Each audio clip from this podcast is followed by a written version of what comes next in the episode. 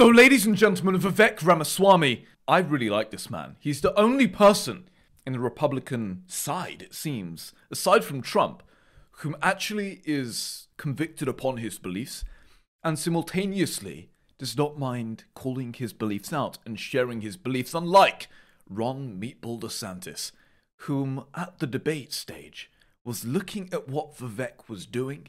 He was looking when Vivek was putting up his hand, and he was mindlessly copying him. It is spineless. He is a terrible person, I would say. Excuse me, you have to have convictions in, in, in your beliefs, and it signals to me when Meatball Ron DeSantis is looking round at what the other candidates are doing in order to then put up his hand when asked a question. It signals to me this man has no conviction whatsoever, and he cannot be trusted. I much prefer somebody who has their beliefs and their convictions held strong and they're going to share this, and they don't care if their belief, if their conviction goes against consensus. And one area I've been very vocal about, and I've reiterated many times, is the great climate, let's just call it interesting joke. I can't specifically say, because guess what? If I tell you my true beliefs, then I'm going to be censored from Google. And it's a disgrace beyond belief, and I've written about this in depth on Darntons.com, in which you can receive in your inbox for free are regular articles. But the truth of the matter is, the climate agenda has been weaponized as a means of tyranny. Now, this isn't to say that there's no issue whatsoever with CO2 within the atmosphere, but I believe this is being catastrophized entirely. Slight CO2 going within the atmosphere is not the end of the world.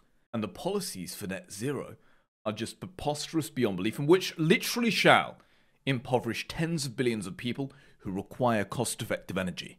Let's see what um, Vivek Ramaswamy said with Nigel Farage, a big commentator in the UK, who, who, who spearheaded the Brexit campaign. He, he, they're very similar individuals, to be frank, specifically when it comes to the environmentalistic movement. Let's see and reiterate their views, and then I'll explain to you my full perspective on the insanity of the climate change agenda and how it's been weaponized in order to impose what seems to be a tyrann- t- t- tyrannical anti-humanistic agenda upon the earth. So, so, what can I do as U.S. president? Well, I mean, this gets into a lot of minutia here, but yeah, Biden yeah. has passed a new rule. I think it's an unconstitutional regulation, but it was, it's codified and effectively is the rules as of today that investment fund managers no longer have to take into account profit as their sole motivation. I don't, I don't, but they can take into account these other environmental factors. So I would rescind a lot of that damage. On the environmental stuff, I mean, you were very clear on the stage last night that America needs to frack, America needs to be self-sufficient, America needs to be an energy exporter. Yes. And you were very clear on that, and I get that 100%. And I have to say, I have a very similar view for what we ought to be doing back in the United Kingdom with that issue. But when it comes to climate change itself, you know, man-made CO2 is leading to ever-rising temperatures and ultimate doom and disaster. You are, are you a denier on climate change? Where do you place yourself on so, that? I'll just I'll just state the facts because a lot of these labels are reductionist and most people who are using them have no idea what they're talking about. True. So, so are global surface temperatures going up? The answer appears to be yes. Is that related in some way to man-made causes? The answer appears to be yes. Is that anywhere close to an existential risk for humanity? Absolutely not. And this is a really good point, just apologies to interrupt, as to why the Liberals are winning. And the truth of the matter is, whether you like it or not, humans need to live by a story. And specifically for young people, a story orientates oneself towards a set goal.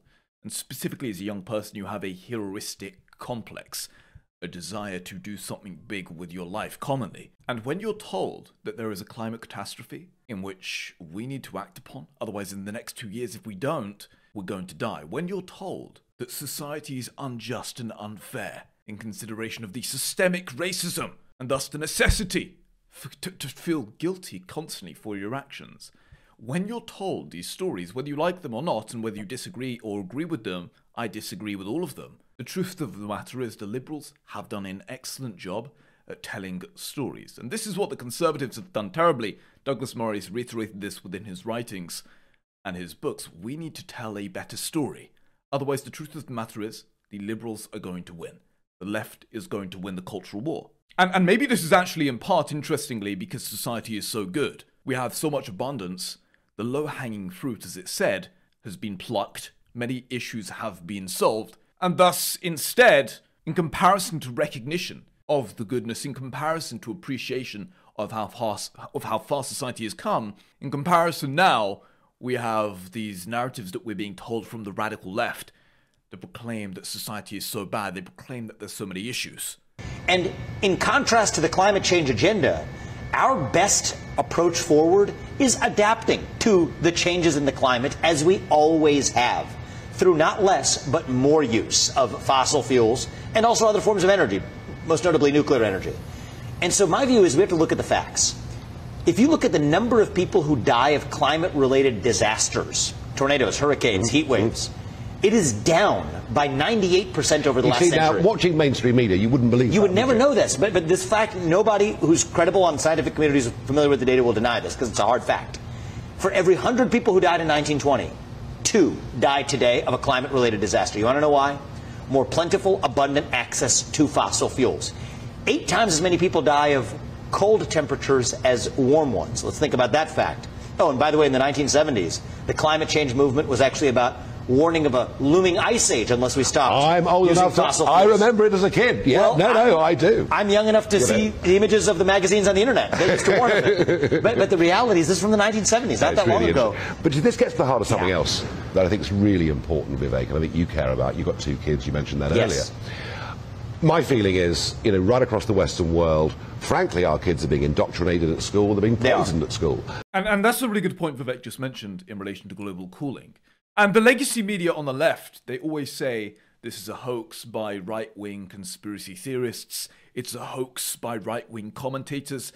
And just because the legacy media said in the past, you know, in the early 1980s, 1990s, that there was global cooling, they say just in consideration of their terrible track record, that means the, the climate agenda, and we should still listen to them 100% like a dogmatic, undeniable truth today. And I just think that's preposterous. I've used this example in my shows before. If you were investing money and you were choosing a manager, an individual to manage your money at a big bank or a hedge fund, whatever it is, you would want to see their track record. And if their track record was consistently red, 180 degrees wrong, as is true within the case of the mainstream legacy media when it comes to climate change, you would question their current agenda. You would question the individual's current policies and decision making when it comes to investing your money. And the same, I believe, is true when it comes to the legacy media. The legacy media, the knowledge system, has been wrong on climate change, not just for one year, not two years, but over 50 years. Surely that gives us precedent to at least question as to if the current agenda that they're pushing forward today is truthful, if it has any factual basis, or, as was true within the past, if it is just another insane lie, to put it bluntly. Now, we wrote about this in detail on Darntons.com just to expand on Vivek's points, but the truth of the matter is, CO2 is not entirely bad. In fact, CO2 is very good. It's plant food at the end of the day. Now, this is not disputing the fact that there could be issues in relation to the rapid rise of CO2 within the atmosphere, but the truth of the matter is, that is entirely catastrophized beyond belief. And it's been weaponized as a means of imposing what I believe are incredibly anti humanistic policies under the guise of saving the planet. And the legacy media and what I call the knowledge system, which consists of designated experts and the media, they have catastrophized, and they not solely catastrophize, but they only look at one side of CO2. They only look at one side when it comes to fossil fuels. They solely catastrophize in conjunction with solely looking at the negative aspects of CO2, and they fail to take into consideration any other perspective. The truth of the matter is, CO2 is plant food, and it has led towards a considerable rise within greenery around the world in consideration of the fact that CO2 is plant food. This is known as the fertilization effect. Now, you probably would have never heard this from the legacy media. They never tell you this. The legacy media solely says that CO2 is bad and we need to, we need to eliminate all CO2 instantaneously. As you can see here from NASA, fossil fuel CO2 emissions. They've not only contributed to a mild and manageable warming rate, they have also caused a benefit of significant global greening. And thanks to fossil fuels, the Earth is far greener than it was just 40 years ago. Now, there's debate as to the severity and how much CO2 influences greening, but according to this study, they state that CO2 is responsible for about 70% of the greening in which we have seen. Now, the environmentalists also have another point of view, and they say, they, they question and reiterate the view that if we have any more CO2 which goes within the atmosphere, this is going to burn the world. And we're going to live in some sort of desert state, which everything is burnt, everyone is dying because of our terrible actions, we parasitical humans. The question is what is the trajectory of CO2 within the atmosphere? And what are the predictions going forward? And therefore, how does this affect our understanding of policy decisions? Because there's a case to be made that if in the next two years the world was going to burn and blow up, or go into flames, as many of the environmentalists argue, there's a case to be made that if that were true, then maybe we do need to eliminate all fossil fuels instantaneously. Because if we don't, then in the next two years, absolutely the world is going to blow up and burn. But that is not true. The world is not going to burn. We do not have two years left. These views have been entirely catastrophized. So we must understand the trajectory of greenhouse effect, meaning how does the magnitude of CO2 warming impact change as more CO2 is added to the atmosphere? And the truth is, some phenomena in life have what is known as a linear trajectory. If the greenhouse effect of CO2 was linear, then every molecule of CO2 you add to the system would increase the temperature by the same amount as the last one. In some phenomena, the trajectory is superlinear, above linear, or accelerating. If the greenhouse effect was superlinear, then every molecule of CO2 you added to the system would be more potent than the last. And this is the sense that we get from the most popular treatments of the greenhouse effect. But, importantly, there are also some phenomena within life in which has a diminishing or decelerating trajectory. If the greenhouse effect of CO2 were diminishing, every molecule of CO2 you added to the system would be less potent at warming than the last. And anyone discussing this issue should know what the kind of trajectory the greenhouse effect follows. So Greta Blunderberg, she doesn't know the trajectory at all. She's never mentioned this once. She just screams and cries, and that's pretty much all she does all day. Many believe, wrongly, that the trajectory is accelerating. And when they hear the narrative that there is a 5 degree warming rate, then they believe that this means the Earth is just going to get warmer and warmer faster and faster until the Earth turns into a fireball. But Alex Epstein notes there's unanimous consensus that the greenhouse effect is diminishing. It's a logarithmic effect. This basically means, according to Epstein, each additional molecule of CO2 that is added to the atmosphere absorbs less and less heat. In other words, it's a diminishing logarithmic effect. Each additional molecule of CO2 you add to the system is less potent at warming than the last. Now, this is key to understand. When you look at CO2 since the 1850s and how much has accumulated within the atmosphere, this has not even doubled once since the 1850s. The amount of CO2 within the atmosphere has not doubled once since the 1850s.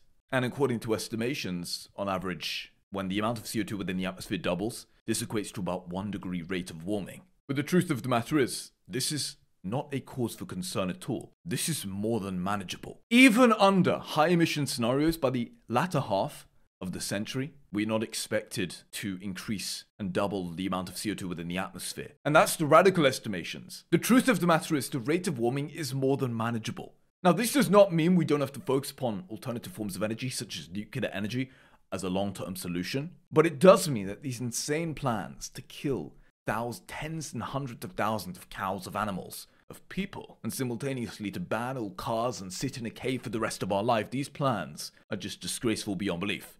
And we're told by the environmentalists that, you know, cost effective energy doesn't matter, and fossil fuels as the sole source of cost effective energy doesn't matter. That's what we're told, and they like to lie to us about renewable energy. They like to say, renewable energy is amazing. If we just put a solar panel on a shack within China or Russia or India or uh, any other poor place in the world, in a poor community in Africa, let's say, they believe that if you just put the shack on a field in a shack, then boom, the world is saved. The issue is solved.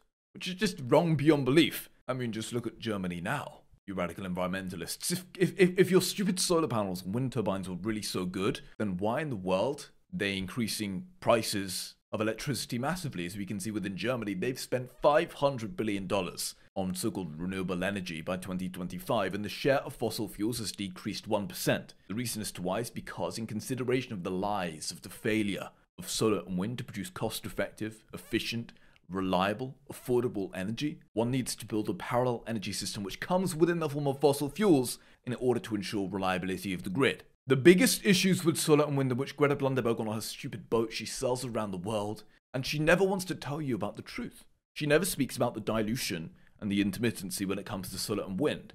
She just wants to pretend that we can be in a fantasy world and go back to the 15th century and sit in a cave and, you know, the issue will be solved. When it comes to the dilute nature of wind and solar, this means that solar and wind has a very low energy density, meaning that it does not contain much energy in a given amount of volume or mass. The dilute nature of wind and solar means they necessarily take a lot more land per unit of energy produced than fossil fuels do. And this means that they use a lot of resources. We're told that, you know, solar and wind, it's zero impact. We're commonly told this by the fake legacy media. But the truth of the matter is, solar and wind is very intensive when it comes to mining resources, specifically rare earth elements and minerals. And in fact, building solar and wind electricity generation requires 10 times more mined minerals than fossil fuel electricity generation. But the biggest issue by far that the environmentalists don't want to speak about is the intermittency. And they claim, oh, we can easily use batteries to solve this issue, which is just wrong. One of the essential aspects of energy is the extreme controllability. People need energy on demand, within whatever quantity is needed. The issue with solar and wind, unlike fossil fuels, is that solar and wind is intermittent, and only available, of course, when the sun is shining or the wind is blowing. This means that any sunlight or wind based process, if it wants to be reliable on demand, then it must always require a backup controllable energy source to replace it when the wind is not blowing or the sun is not shining. And when it comes to store this energy, it's just comical beyond belief. Greta Blunderberg believes that you can use a tiny battery and, you know, the issue is solved. It's just not true. According to Bjorn Lomborg, the US batteries have a capacity in which is able to supply 3 minutes and 24 seconds of average electricity consumption now, and in about 2030, this will be around 10 minutes. Alex Epstein, too, argues the cost of just the batteries to provide 7 days of energy storage for today's global energy use is over 300 trillion every 10 years. That is 30 trillion a year, literally more than a third of the annual entire income of the world. This is the truth about environmentalism. It is anti humanistic.